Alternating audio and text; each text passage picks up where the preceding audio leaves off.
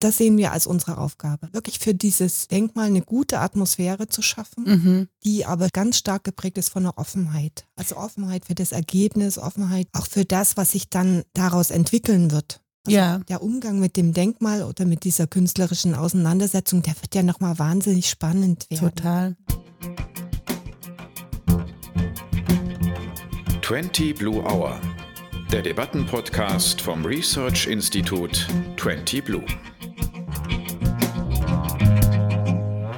Hallo und herzlich willkommen zu einer neuen Ausgabe der 20 Blue Hour. Eine Session, auf die ich mich schon lange gefreut habe.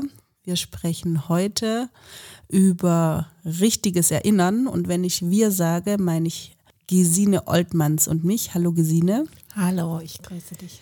Wir sitzen hier am 1. Dezember, es ist halb elf morgens, äh, in einem Leipziger Podcast-Studio. Danke, Michael, dass du uns diesen Platz hier freischaltest. Können uns also sehen, das finde ich auch immer sehr schön. Und das Thema, das wir haben, ist durchaus auch ein atmosphärisches. Deswegen finde ich es auch ganz schön, wenn wir dieses Thema des Erinnerns in einem Raum gemeinsam begehen können. Warum habe ich dich eingeladen, Gesine? Ja, du bist Projektleiterin des Freiheits- und Einheitsdenkmals, das in Leipzig derzeit geplant wird. Es gibt eine Denkmalwerkstatt im Speckshof, also wer mal in Leipzig ist oder in der Innenstadt, darf da auch gern vorbeigucken.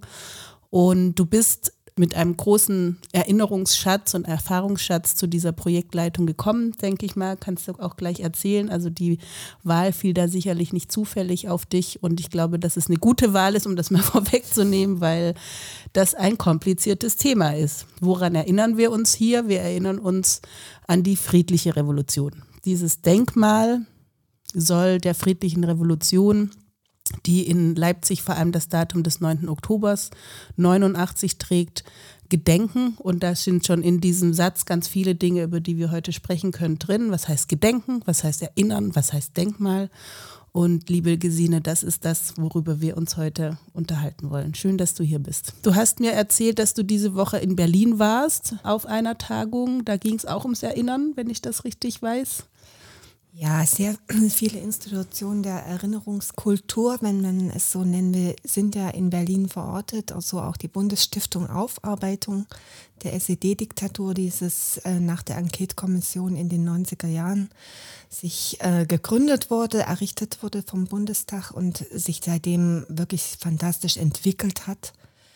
Ähm, ich bin immer ein bisschen traurig, dass sich alles so sehr zentralisiert in Berlin, mhm. gerade durch auch die Mauergedenkstätten und durch die viele politische Nähe auch ist da sicher einiges ähm, so zentral entwickelt worden. Ich kämpfe da in diesen Gremien äh, mehr oder weniger um eine dezentrale Sicht mhm. auf die Erinnerungskultur und besonders auch die Stärkung der regionalen äh, Orte des Gedenkens, des Erinnerns oder der aktiven Demokratiearbeit, die sich mit 89 verbindet. Mit 89 verbindet ist schon mal ein guter Ausdruck. Ich komme ja ursprünglich aus Westdeutschland, war 2000 bis 2002 in Leipzig und dann seit 2009 dauerhaft. Und für mich ist dieser 9. November 89 ein klassischer Gedenktag zum Tag äh, der friedlichen Revolution und du sagtest eher so, nö, äh, eigentlich für mich nicht so. da zeigt sich ja schon diese Ebene des dezentralen Erinnerns. In Leipzig gibt es eine andere Achse, ne? Also du erinnerst dich an anderes.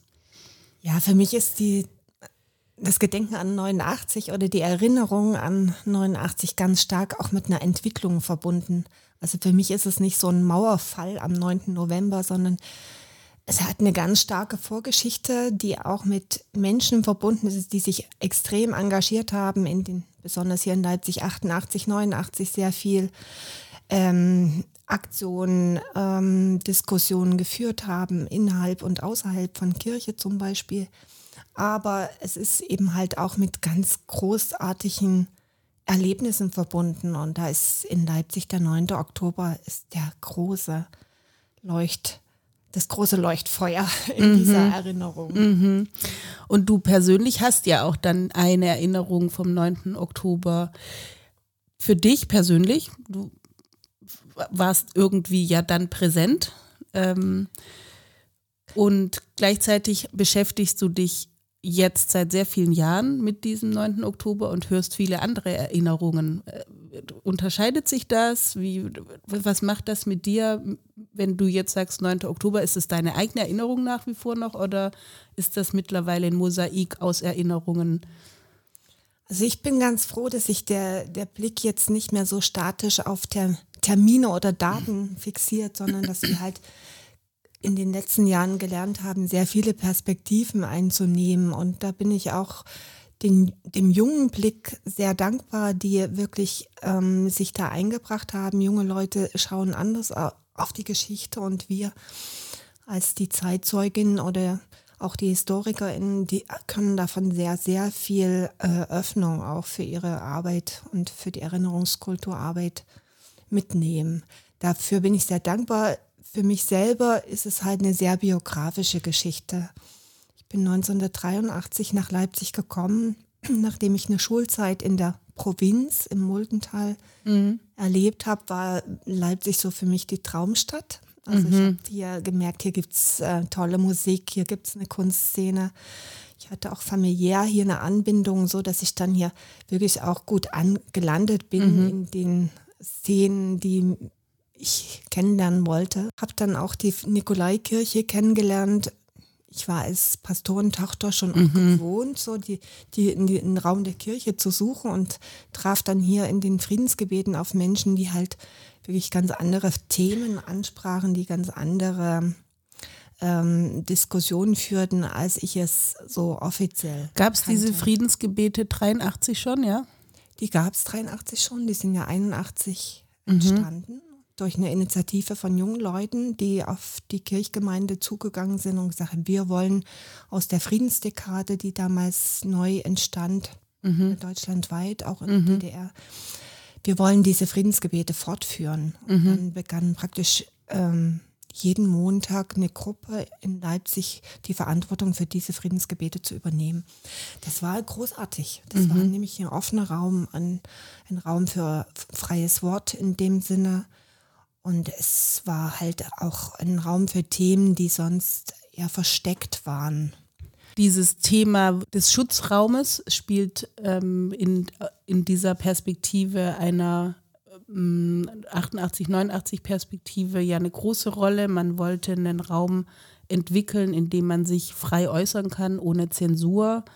Und ähm, es ist ja auch viel geschrieben worden darüber, dass es das Ende dieser Wende jetzt nicht der, der Anfang der Bewegung war, sondern das, was ähm, im Zentrum stand, war, diesen Schutzraum im Grunde auszudehnen auf auch einen öffentlicheren Raum und eine Demokratisierung ähm, der Gesellschaft als solcher. Ne? Also das war das, was die Leute ursprünglich motiviert hat, auf die Straße zu gehen.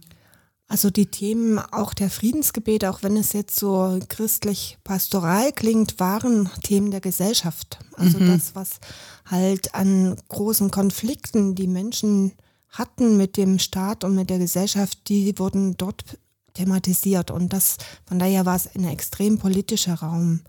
Das entwickelte sich gerade in den Jahren 88, 89 nochmal stärker, weil halt auch die Konfrontation mit Staat, auch, ähm, auch die visionäre Reformbewegung in der DDR sich viel stärker ausprägte. Und zum anderen halt auch die Ausreisebewegung so eine starke, ähm, starken Einfluss hatte. Also wir haben wochenlang jeden Tag, jede, jede Woche Freunde verabschiedet gen Westen. Mhm. Das, da muss man ja immer sagen, das war auf Nimmerwiedersehen. Ja, also das, die Leute waren dann weg für uns. Wir mhm. konnten ja nicht mal telefonieren so einfach und frei.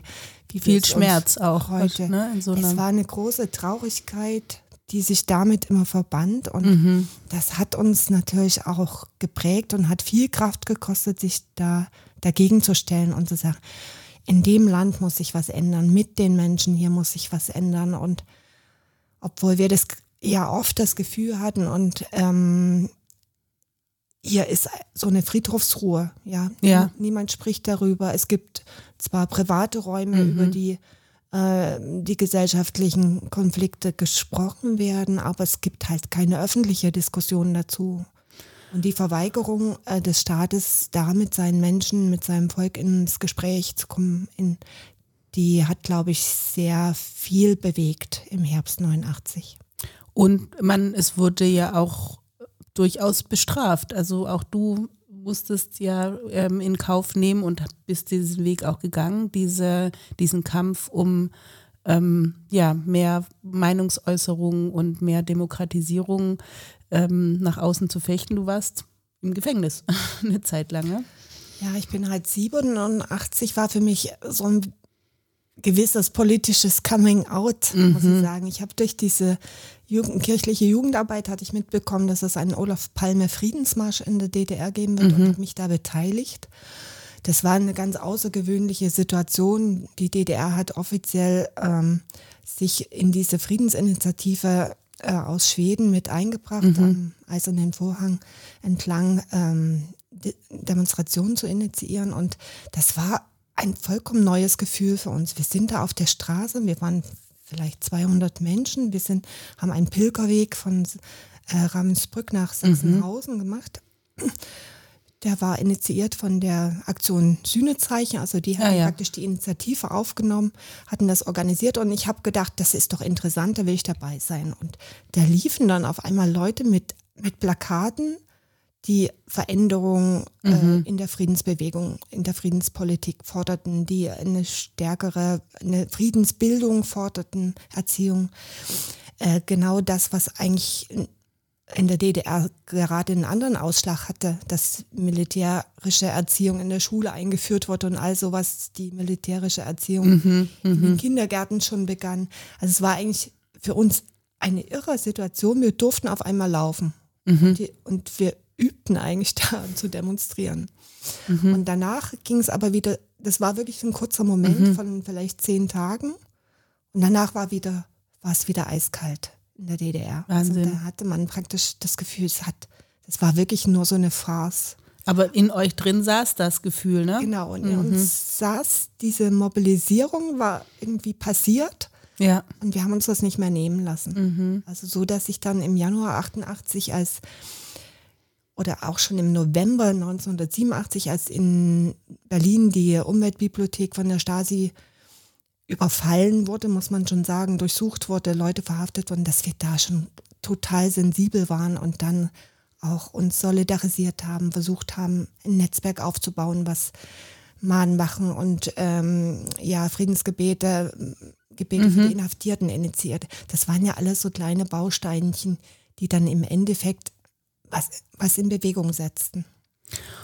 Also das, was du jetzt hier erzählst, klingt im Grunde wie was, was ich niemals in ein Denkmal packen kann. Und trotzdem wird es dieses Denkmal aller Voraussicht nach geben. Also die Pläne sind gemacht und der nächste Schritt ist der Architektenwettbewerb, wenn ich richtig informiert bin. Ähm, lass uns mal über diesen Begriff des Denkmals sprechen. Wie gehst du mit ihm um als Projektleiterin? Welchen Widerstand erfährst du? Wo kommt der überhaupt her? Also der ist, glaube ich, nicht vom Himmel gefallen. Die Diskussion ist schon einige Jahre alt. Und ähm, vielleicht kannst du auch schon ein bisschen einen Ausblick geben, in welche Richtung es aus deiner Sicht gehen wird, gehen könnte. Oder du darfst auch einen Wunsch sagen, kannst auch sagen, ich will gar nichts sagen, aber würde mich mal wirklich dieser Begriff Denkmal interessieren. Da ist, kannst du das ja doch gar nicht konservieren, was du jetzt erzählt hast an Stimmung und an, an Situationen, die, die alles dazu geführt haben, was 89 passiert ist. Was mich sehr bewegt bei diesem Thema Freiheits- und Einheitsdenkmal ist, dass wir diese Erinnerung ja in die Zukunft mhm. überbrücken wollen. Wir wollen gern also das, was bewegt, bewegen kann, vermitteln, damit die Menschen und die jungen Leute und die, die es zukünftig, den, dieses Denkmal zukünftig begegnen, dass sie halt diesen starken Impuls mhm. äh, mitnehmen können und auch dieses ähm, Zutrauen, diese Selbstermächtigung, die 89 passierte, halt für sich entdecken. Und das ist was, was mich sehr motiviert, äh, für dieses Denkmal zu arbeiten, weil es halt für mich selber so ein Umgang auch mit mit biografischen oder zeitgeschichtlichen mhm. Entwicklungen und Bewegungen bedeutet. Insofern haben wir uns auch als Stiftung, die eigentlich genau diesen äh, Gründungssatz Sag nochmal, welche Stiftung hat. genau? Ja. Die Stiftung Friedliche Revolution Mhm. ist praktisch von der Stadt beauftragt und bevollmächtigt, Mhm. diesen Prozess für das Freiheits- und Einheitsdenkmal zu führen. Die wurde gegründet 2008 auch, glaube ich. Ne? 2009, 2009, war 20 Jahre friedliche Revolution und da haben wirklich Leute aus Ost und West, von daher ist es irgendwie auch was ganz Tolles, gemeinsam diese Stiftung errichtet. Das ist eine private Stiftung, die sich halt sehr vielfältigen äh, Projektansätzen widmet und Themen, aber eben immer unter dem, in dem Hintergrund, ja, man kann sagen, die Werte der friedlichen Revolution zu vermitteln. Das heißt, gewaltfreie Lösungen zu suchen, ja, und ähm, ja, offen für alle, mit einer großen Offenheit den Themen zu begegnen. Ja, es sind so verschiedene Ansätze und ich glaube, dass wir deshalb auch von der Stadt gefragt wurden, diesen Prozess in die Hand zu nehmen, denn die Stadt hatte ja ähm, einen ersten Anlauf für das Freiheits- und Einheitsdenkmal erstmal auf Eis legen müssen, weil sehr kleine und große Fehler da passiert waren.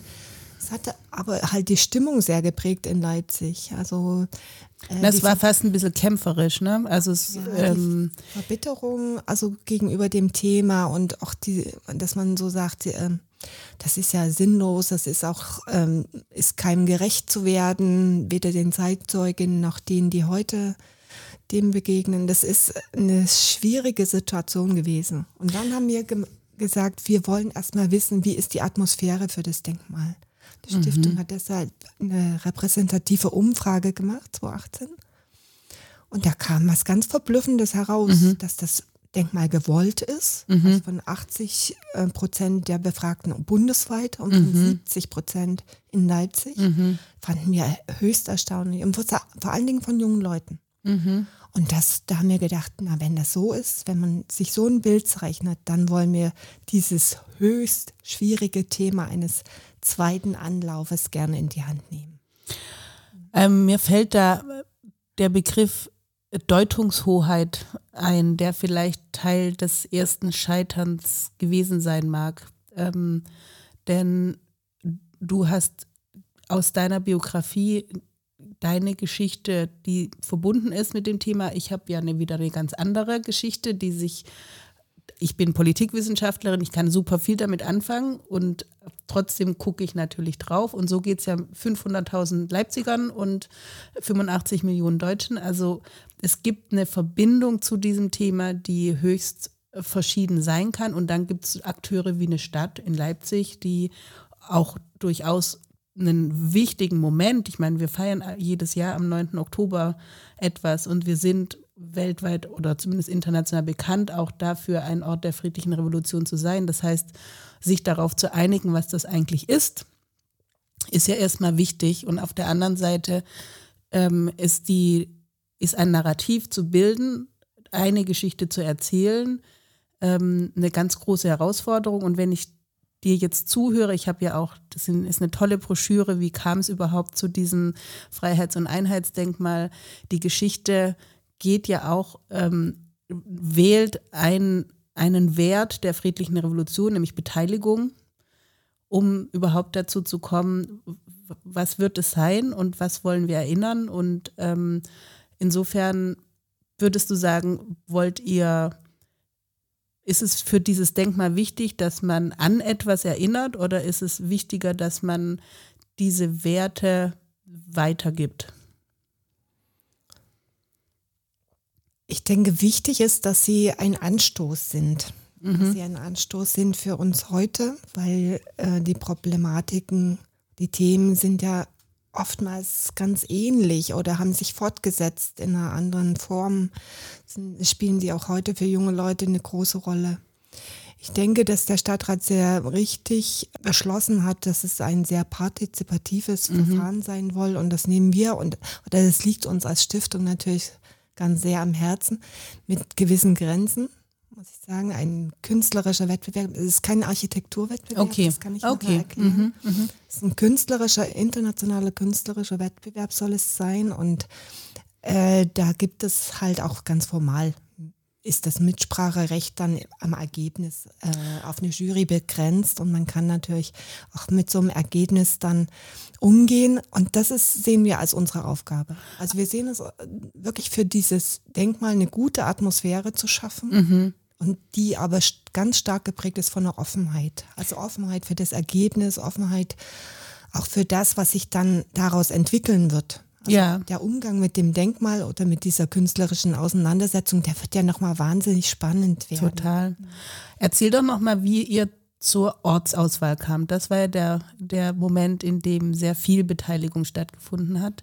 Was habt ihr da gemacht? Es hatte sich im ersten Anlauf, so nennen wir das immer, dieses mhm. erste Verfahren zum Freiheits- und Einheitsdenkmal in Leipzig, hatte sich äh, schon abgezeichnet, dass der Ort Wilhelm-Leuschner-Platz äh, eigentlich von der Stadtgesellschaft nicht gemocht wurde. Mhm. Also es war sicher damals auch eine Lösung für eine planerische, städtebaulich-planerische mhm. Idee. Aber ähm, der Leuschnerplatz, damit haben die Leipzigerinnen einfach total gefremdelt. Und wir haben gedacht, wenn wir jetzt das Thema Standort aufmachen, dann ist das eigentlich die heikelste Frage. Mhm. Und wir wollen die gern eigentlich nur begleitend äh, entwickeln, eine, einen Entschluss dafür, sondern wir wollen halt gern schon da die Leipzigerinnen und Leipziger gemeinsam überlegen lassen, was könnte, welcher Ort könnte es werden. Und dann haben wir einen Bürgerrat eingerufen. Das mhm. war äh, 2022 im Januar wirklich eine sehr spektakuläre Sache. Erstens war es noch Corona-Zeit. Es musste ja. halt eine mhm. Form gefunden werden für einen Bürgerrat, der sich hybrid, also in Präsenz und digital äh, umsetzbar ist. Und wir waren aber auch wirklich, äh, wir haben gedacht, die, dieser, diese Standortfindung ist so entscheidend, die muss ganz am Anfang stehen. Mhm. Das ist halt Grundlage für alles. Und ähm, wir haben dann 40 Leute eingeladen. Durch Corona sind, haben dann 35 teilgenommen mhm. aus einer Auswahl von 1000 eingeladenen Bürgerinnen und Bürgern. Mhm. Also da gibt es immer so eine Rückmelde. Variante. Wir haben dieses ganze Verfahren von einem sehr erfahrenen Institut in Berlin durchführen lassen. Mhm. Also wir haben uns da gar nicht eingemischt, mhm. waren praktisch nur Mäuschen und Zuhörerinnen. Mhm. Und was sich da abgezeichnet hat in den Diskussionen, also die wurden gut gebrieft, die haben einen Stadtrundgang gemacht, wir haben hier die wichtigen historischen Orte wie Runde Ecke und äh, Leipziger Ring und mhm. Nikolaikirchhof, Nikolaikirch. Das, die sind wir alle zusammen abgelaufen. Das war ja frische Luft, da konnte es, das konnte man auch unter Corona-Bedingungen machen. Und daraus hat sich eine Diskussion über zwei Tage entsponnen aus ganz verschiedenen Teilnehmern. Also die mhm. kamen wirklich, die waren sowohl biografisch in einer unterschiedlichen eine junge Mutter mit einem Baby auf dem Schoß und dann war eben jemand, der gerade neu in Leipzig war. Mhm, mhm. es war, war, waren Zeitzeuginnen dabei oder Menschen, die hier schon lange lebten, aber eben alte, eigentlich auch mhm. zugezogen. Also so eine wirklich gute Mischung. Das hatten wir auch in der mhm. Einladung äh, mit beachtet, dass mhm. es bestimmte Kategorien gab, die erfüllt werden mussten. Mhm. Und die haben über zwei Tage Diskussion dann den Entschluss gefasst, doch wieder den Wilhelm-Leuschner Platz zu benennen und vorzuschlagen. Und ihr seid jeden Ort durchgegangen, das äh, konnte man ja auch der Broschüre entnehmen und das war am Anfang ja nicht klar, dass es der Wilhelm-Leuschner-Platz würde. Ne? Also so die allererste Abfrage war hm, und dann dieses tiefer reingehen und gucken. Fass es doch nochmal zusammen, was sprach dann am Ende dafür? Ist dort stattfinden zu lassen. Wir hatten ja sehr aufgeladene Orte, zum Beispiel der ehemalige Standort des Blauen Wunders, ja, mhm. wo dann halt auch im Gespräch mit den Zeitzeugen, Richard die den Stadtrundgang ne? begleitet ja. haben, wirklich auch klar wurde, welche historische Bedeutung das hatte. Oder die runde Ecke, ja, welche mhm. Geschichte sich mhm. damit verbindet. Und dann haben die ähm, Teilnehmenden aus einem Ranking, was am Anfang abgestimmt wurde, also mhm.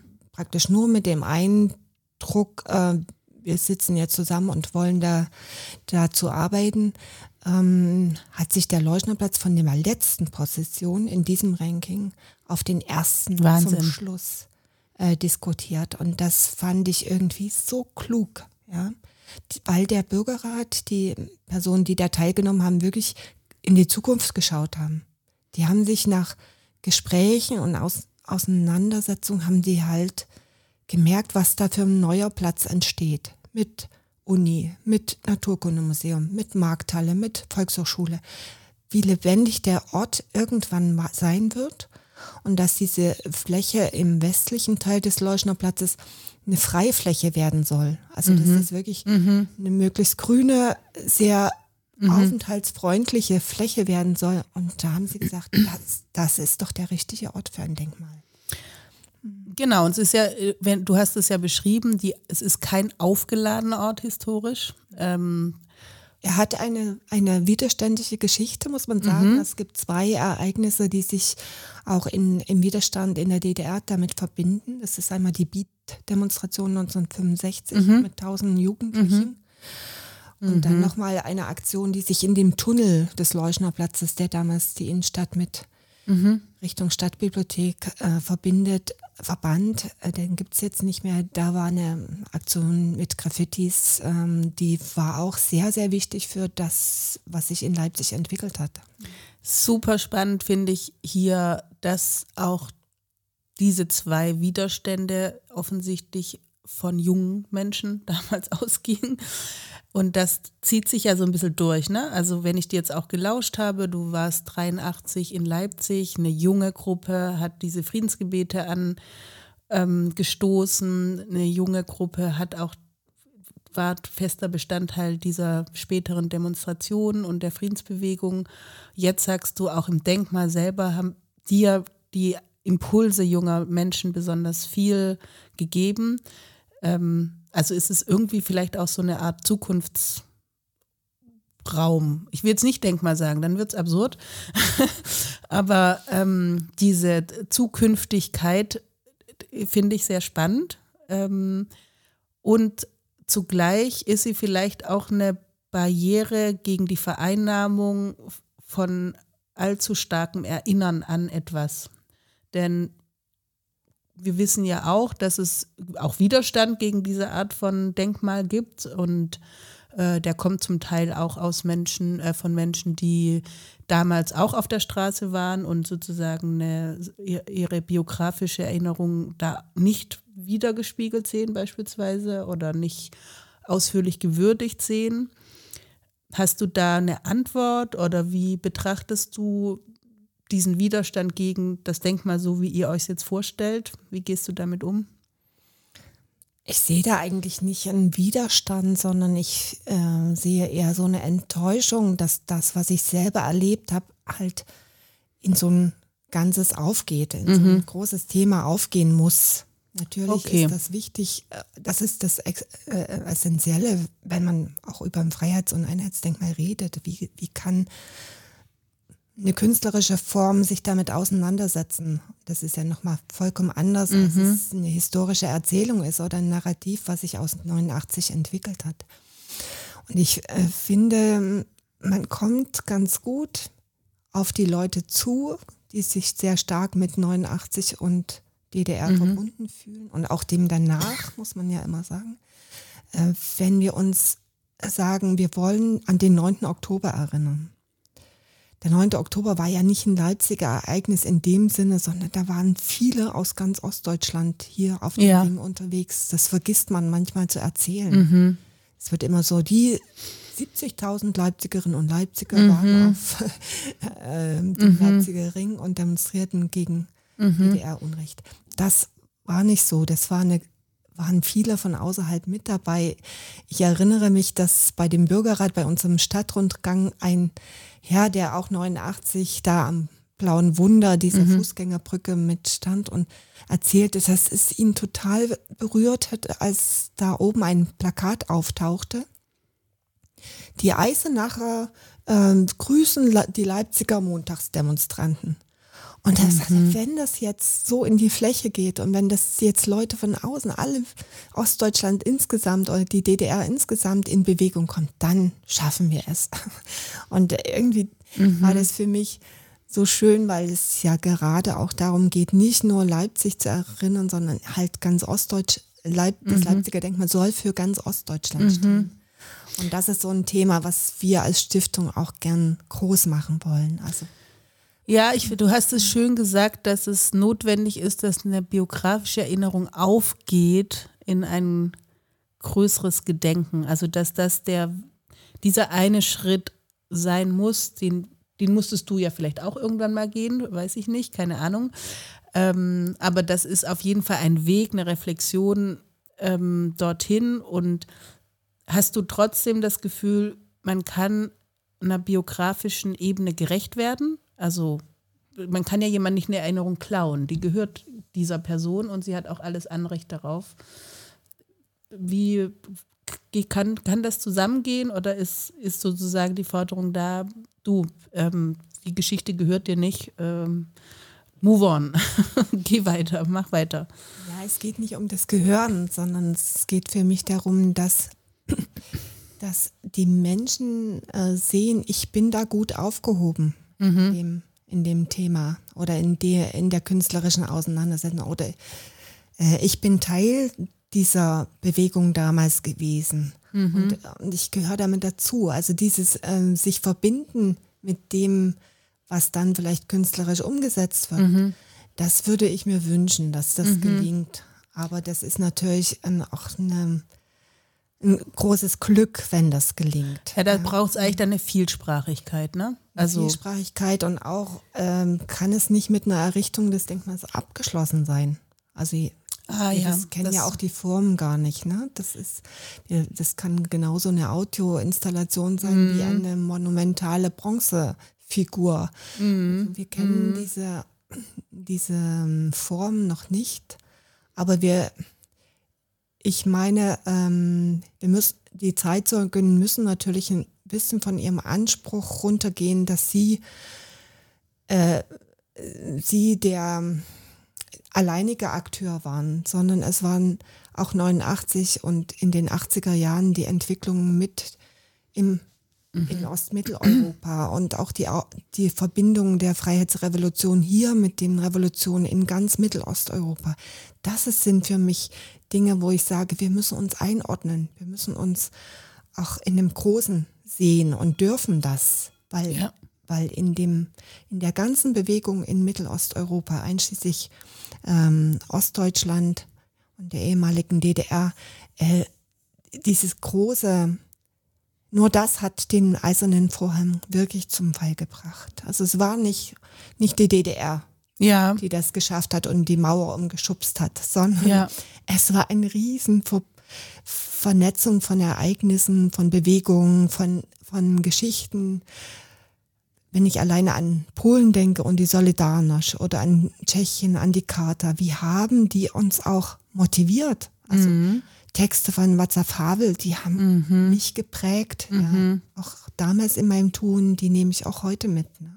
Die sind ja auch in gewisser Weise zeitlos, denn ich war jetzt, das ist ein kleiner Seitenweg, aber ich empfehle es allen, die jetzt hier zuhören und vielleicht auch dir, äh, Gesine, in der neuen Ausstellung der neuen Nationalgalerie 45 bis 2000, ähm, Zerreißprobe, also äh, ja, die beiden Deutschlands aber auch weltweit. Ähm, ich bin Kunsthistorikerin auch und es war eine der Ausstellungen, die für mich absolut gelung gelungen es geschafft haben, entlang der bekannten Marken, die man so kennt, den ähm, ne, Henry Moore, den Giacometti, den Randy Newman, zu ergänzen mit unfassbar spannenden Gegenperspektiven. Also man kommt rein, 50er Jahre, links geht die abstrakte westamerikanische Kunst und rechts biegt es dann wirklich sprichwörtlich auch ab in die ähm, sehr figürliche, am Anfang, man sieht es noch ganz klar von der klassischen Moderne geprägte Bilder, die dann immer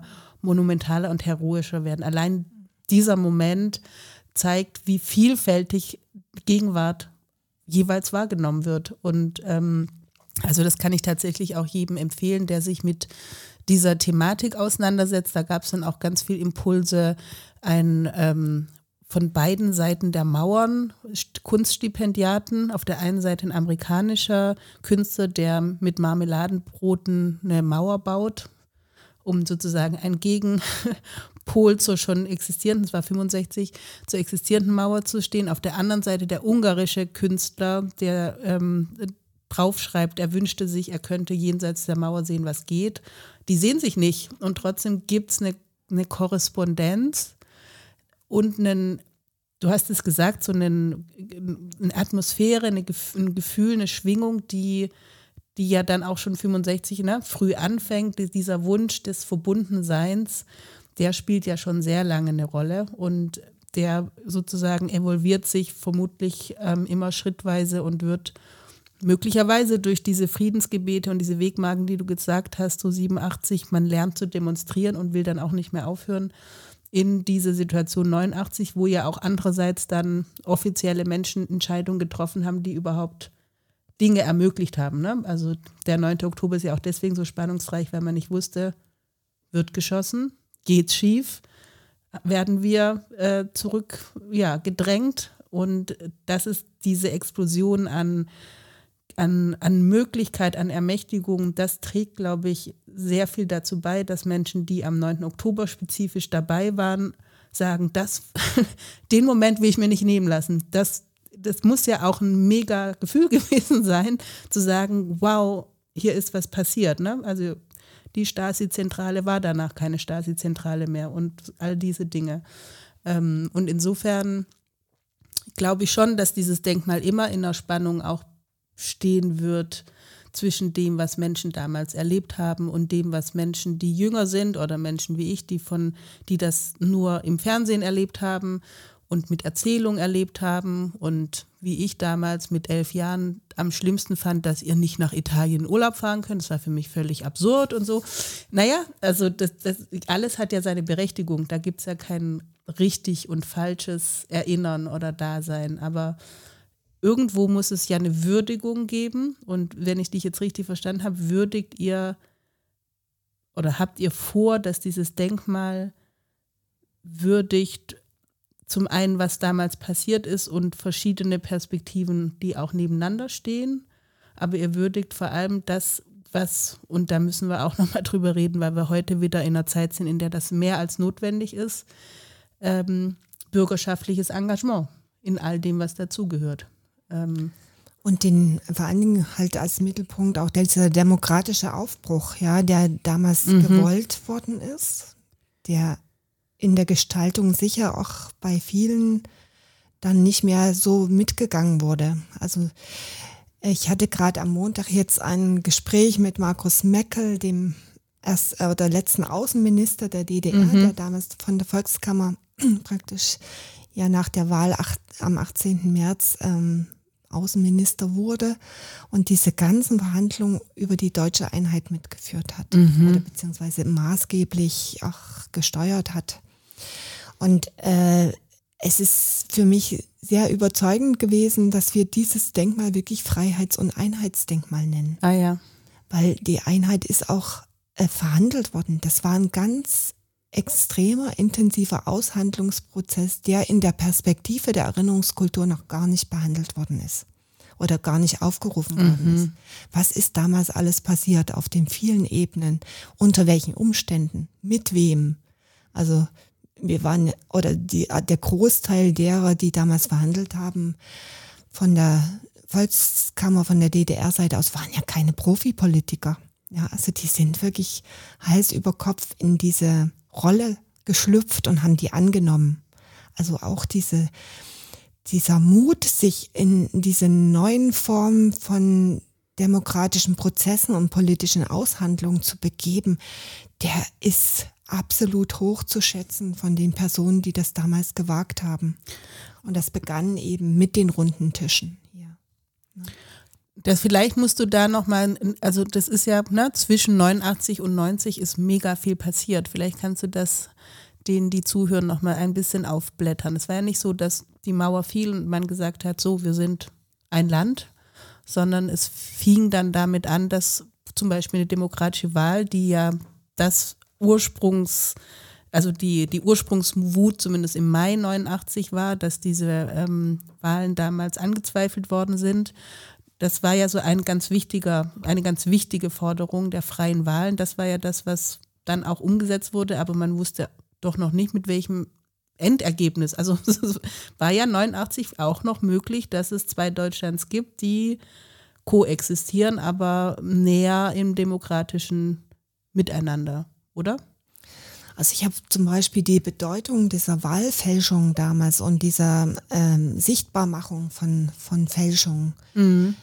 Das habe ich erst eigentlich in den letzten Jahren so richtig begriffen, wie viele das in, in, in der DDR damals wirklich munter gemacht hat und mhm. sich viele sich da auch wirklich das erste Mal positionierten mit diesen mit dieser Initiative zur Offenlegung der Wahlfälschung. Also es war im Mai 89 zum Beispiel ein ganz wichtiger Punkt, mhm. voranzukommen. Ganz, ganz wichtig war die äh, Gründung des neuen Forums Ende mhm. August. Mhm. Ja. Also das hat uns eigentlich so eine Bewegung beschert, weil ähm, die, der Gründungsaufruf des neuen Forums ja sagt, die Kommunikation zwischen Staat und Volk ist gestört. Und die muss halt wieder, wieder neu initiiert werden. Die muss wieder, wir müssen die Probleme hier im Land ansprechen und gemeinsame Lösungen finden dafür. Und ich glaube, das hat viele erwischt. Also schon im September war der Zulauf für das neue Forum, obwohl das noch verboten war zu der Zeit, war mhm. schon riesig. Mhm. Und viele, viele, also da gab es dann Betriebsgruppen, die sich gründeten und so im Laufe, das war praktisch so eine Parallelentwicklung zu den Demonstrationen, ja. was aber miteinander spielte. Ne? also das eine wie das andere. Ähm, von daher denke ich, dass es halt dieses, es in die Hand zu nehmen, ja, und Erfolg mhm. möglich ist. Also gemeinsamer Erfolg mit bestimmten Formen des Agierens auch ein Ziel verfolgen kann und ein Ziel erreicht. Das ist ja eine, eine grandiose Sache. Und ich habe es schon gesagt, wir müssen drüber reden, weil mich treibt das ja sehr um, wie die Situation gerade ist. Ähm, ich hatte dir ja auch schon ähm, erzählt, dass es für mich, als ich mit wenig Bindungen nach Ostdeutschland gegangen bin, das war ein bewusster Entschluss, dass ich dachte, ich kenne dieses Deutschland noch nicht. Das war 2000. Äh, wir haben zehn Sehr Jahre. Toll, ist so was zu hören, dass jemand so bewusst sich entschließt, äh, den Osten Deutschlands mal zu kennen. Genau, ich wurde so ein bisschen angestupst. Ähm, äh, Hallo Ferdinand, der Ferdinand Kiederlen, mittlerweile Schulleiter am Evangelischen Schulzentrum, mit dem habe ich zusammen studiert und er hatte eine Initiative in Freiburg eingebracht, zehn Jahre Ländler, äh, wenn, nochmal, Zehn Jahre Wende, Neuland fürs Ländle.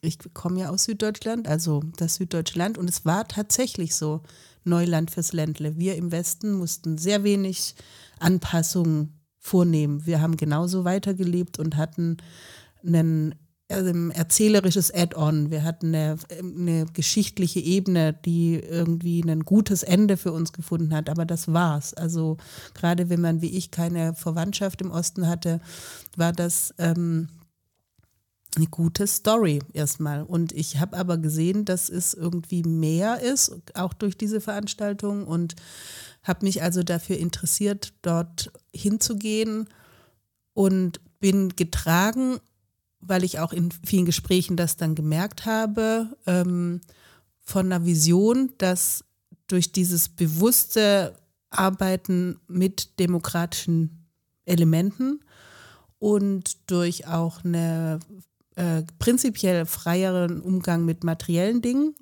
ich erstmal dachte, das ist eine Zukunftsgesellschaft hier. Denn dass ähm, wie's, wir sehen es ja jetzt 2023, der Weg, dass, dass das, wie es weitergeht, hat definitiv damit zu tun, dass wir anders miteinander umgehen, dass wir weniger auf materielle Wohlstandsnährung irgendwie setzen, sondern einen anderen Umgang miteinander finden. Und ich gestehe, dass ich das verwundert betrachte, dass es zumindest bislang fast so eine Art Gegenbewegung gibt und ähm, diese Enttäuschung und Zurückweisung und sich nicht angekommen fühlen im Vordergrund steht, die, glaube ich, auch seine Berechtigung hat. Und ich denke die ganze Zeit, oh, ihr habt so viel, legt los, macht. Ähm, weil es gibt einen Vorsprung, wenn diese Bewusstheit dieses Möglichmachens einfach die Beine in die Hand zu nehmen und auch ohne viel zu brauchen, was zu tun, was du ne, eben so schön beschrieben hast. Ähm, Kannst du mir an der Stelle irgendeinen Moment von Hoffnung geben, weil ich gerade tatsächlich, was das angeht, ein bisschen hoffnungsarm bin, gerade auch hier und diese ostdeutschen, äh, westdeutschen Debatten finde ich traurig und irgendwie auch alt und nach hinten gerichtet und so. Ähm, hast du da eine Gegenerzählung für mich gerade, weil ich stehe da ein bisschen ratlos davor. Ich glaube auch, dass diese ähm, Debatten, die jetzt auch durch Literatur sehr befördert wurden, dass die eigentlich in gewisser Weise sogar gefährlich sind, weil sie so stark polarisieren. Also mhm. eigentlich nochmal so eine so eine eher eine Konfrontation ähm, hervorrufen, als dass man jetzt sagt, das ist eine Ermutigung für die Ostdeutschen, laut zu sagen, ja, hallo, hier sind wir. Wenn wir das seit 30 Jahren noch nicht so stark äh, rübergebracht haben, war das sicher stark geprägt durch das viele, was auch in den 90er Jahren, 2000er Jahren passiert ist, also mhm. wirtschaftlich und biografisch mit ein, großen Einschnitten und so. Also ich glaube schon, dass die Leute sehr beschäftigt waren, einfach auch mit sich selber mhm. und mit mhm. dem Zurechtkommen mhm. und mit dem ähm, mit den Brüchen und Veränderungen, die mhm. halt auch ähm, Regionen ja stark verändert haben. Mhm. Also auch in dem Sinne des Zusammenlegen. Was ich denke und was äh, deine Erzählung jetzt auch widerspiegelt, wir haben wirklich ähm, den Mut mit ohne doppelten Boden etwas zu tun hier. Also wie das mhm. der Ostbeauftragte so gut herausgearbeitet hatte, es gibt hier einfach äh, nicht dieses ähm, sichere Säckchen, auf dem man sitzt, das mhm. Erbe mhm. oder mhm. wie auch immer, ne, die finanziellen Rücklagen. Wir leben hier immer mehr oder weniger ohne diesen doppelten Boden und dementsprechend sind wir auch ein Stückchen freier zu agieren. Also ich glaube, wir, wir brauchen das nicht. Ähm, wir brauchen vielleicht weniger Sicherheit mhm. als oder Sicherheitsbedürfnis, als vielleicht Leute im Westen es so gewohnt sind. Andererseits sagt natürlich, dass die Zukunftsangst in, im Osten auch so stark verbreitet ist, ähm, hat ja sehr viel auch mit Wahlverhalten zu tun. Mhm. Aber ich glaube, die Leute sind auch sehr schnell wieder zu ermutigen. Also wenn man Wege zeigt, wenn man halt gerade dieses Miteinander stärker ja. wieder ähm, hervorrufen kann durch viele, durch Initiativen oder durch eine gute zivilgesellschaftliche ähm, Situation in kleineren Orten auch. Also wenn man merkt, die Politik kümmert sich, ja, wenn die Vertreterinnen von Parlamenten auch unterwegs sind in den Regionen. Ich glaube, da gibt es schon viele Aufgaben, aber es gibt, es gibt genauso eine große Offenheit dafür. Und es war ja, das hast du ja ähm, erzählt, die Kirche sehr stark präsent in den 80er Jahren, auch als Ort, um sowas zu sammeln ich überlege die ganze Zeit, was ist eigentlich die neue Kirche? Also wo findet das statt? Zivilgesellschaft ist ja erstmal noch was ganz Abstraktes. Das, siehst du das auch, dass es viele kleine Initiativen eher sind, die verbunden sind durch eine Haltung des Engagierens? Ähm, oder gibt es diesen einen großen Player, der alle zusammenführen kann, nach wie vor? du sagst jetzt Parlamente, also die, die wirklich die politischen, die politischen Mandatsträger als solche. Aber da gibt es ja nun gerade auch viel Widerstand und vielleicht fang ich, fängst du die Beantwortung der Frage nochmal damit an, was war Kirche für ein Raum damals? Ist ja heute auch anders. Also Kirche ist damals seiner Rolle gerecht geworden oder ihrer Rolle gerecht geworden, ein ein Schutzraum für Andersdenkende zu sein. Also das ähm, waren auch nicht alle. Da muss man auch sagen, hier in Leipzig waren das vier, fünf Facher, mhm. die das, die die Gruppen unterstützt haben und der Rest mhm. hat sich zurückgehalten. Im Gegenteil, ähm, die Kirche hatte auch immer stark sich mit den staatlichen Behörden auseinanderzusetzen, weil halt immer der Vorwurf kam, ähm, ihr seid zu politisch, ihr verlasst eure kirchliche Verkündigung, christliche Verkündigung. Äh, insofern hat auch hier in Leipzig dann zwischen den oppositionellen Pro Gruppen und denen, die die Friedensgebete gestaltet haben und der Kirche hat es immer wieder Auseinandersetzungen gegeben, wie politisch dürfen wir sein. Mhm. Und die Kirche hatte auch sich äh, 88 zurückgezogen, was mhm. uns dann auf mhm. die Straße getrieben hat mit mhm. unseren Aktionen. Mhm. Also sind irgendwie dann auch so logische Entwicklungen. Und heute? Aber ich denke, ja. gerade heute, wenn man sich in Leipzig um schaut und auch hierher fährt mit der Straßenbahn durch die Stadt fährt, dann sieht man diese vielen Läden von Initiativen, von, also es ist ein großes, buntes Spektrum an, an Themen und an Gruppen und an kleinen äh, Aktionen, die hier ähm, immer wieder initiiert werden und das spiegelt sich momentan nicht in der Kirche wieder. Also mhm. Kirche ist, kämpft sehr selber. Kreist auch ein bisschen um sich selber gerade, ja. Genau, die Kirche hat nicht die Ausstrahlung, jetzt äh, wirklich hier Großes zu bewegen. Und ich muss ehrlich sagen, wir hatten am 30. Januar diesen Jahres eine große Bündnisaktion mhm. Leipzig leuchtet. Wir haben gedacht, am, am 30. Januar, dem Tag der Machtergreifung, mhm ähm, müsste, es wollten wir hier ein großes demokratisches ähm, Statement. Statement, geben mhm. aus Leipzig und haben gesagt, der Leipziger Ring, auf dem demonstriert wurde 89, der soll leuchten. Der soll einmal in die Nacht leuchten als Ring insgesamt und haben dann viele Licht, Lichtquellen ähm, da geschaffen, so dass das auch sichtbar wurde von oben, vom, aus, vom Hubschrauber aus äh, mhm. äh, fotografiert. Aber es war für mich eine Erfahrung, dass es halt ganz schwierig ist, große Bündnisse mhm. zu, zu verbinden. Es ist schon noch so ein Defizit gerade, ne? Also wenn ich dir lausche, da fehlt vielleicht auch die Klammer gerade noch. Ja, die Klammer, die halt auch 89 nur bedingt da war. Die war okay. für einen kurzen Moment da. Okay. Aber die hat sich halt auch im November, gerade auch nach der Maueröffnung mit den vielen politischen Organisationen, mhm. die dann mhm. nach Osten, mhm. Osten kamen und sich hier breit machten, ähm, die hat sich auch da verändert. In Leipzig begann zum Beispiel dann die einen liefen links rum und die anderen rechts rum auf dem Ach, Ring. Ja. Also es gab auch damals schon eine Gegendemonstration in dem Sinne ab ähm, Winter 89 dann. Also diese Auseinandersetzung, äh, die ist momentan wichtig und ich finde es gut, dass es so viele Stimmen gibt. Ja, ich würde mir manchmal wünschen, man könnte vielleicht auch mal Wahlbündnisse schließen mhm.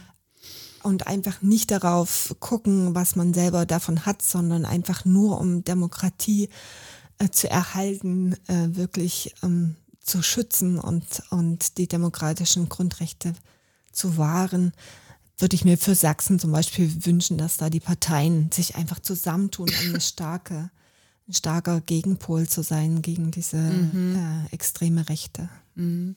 Also wenn ich jetzt äh, so ein bisschen abschließend resümiere, was du gerade erzählt hast mit den Wahlbündnissen und dem Erinnern und dem sich engagieren, vielleicht hängt das auch irgendwie zusammen. Also in welcher Welt sind wir gerade unterwegs und wie stark beschäftigt uns als BürgerInnen das auch. Also das darf man ja nicht vergessen. Demokratie ähm, baut darauf, wie wir täglich mit diesem System umgehen und was wir, was wir draus machen.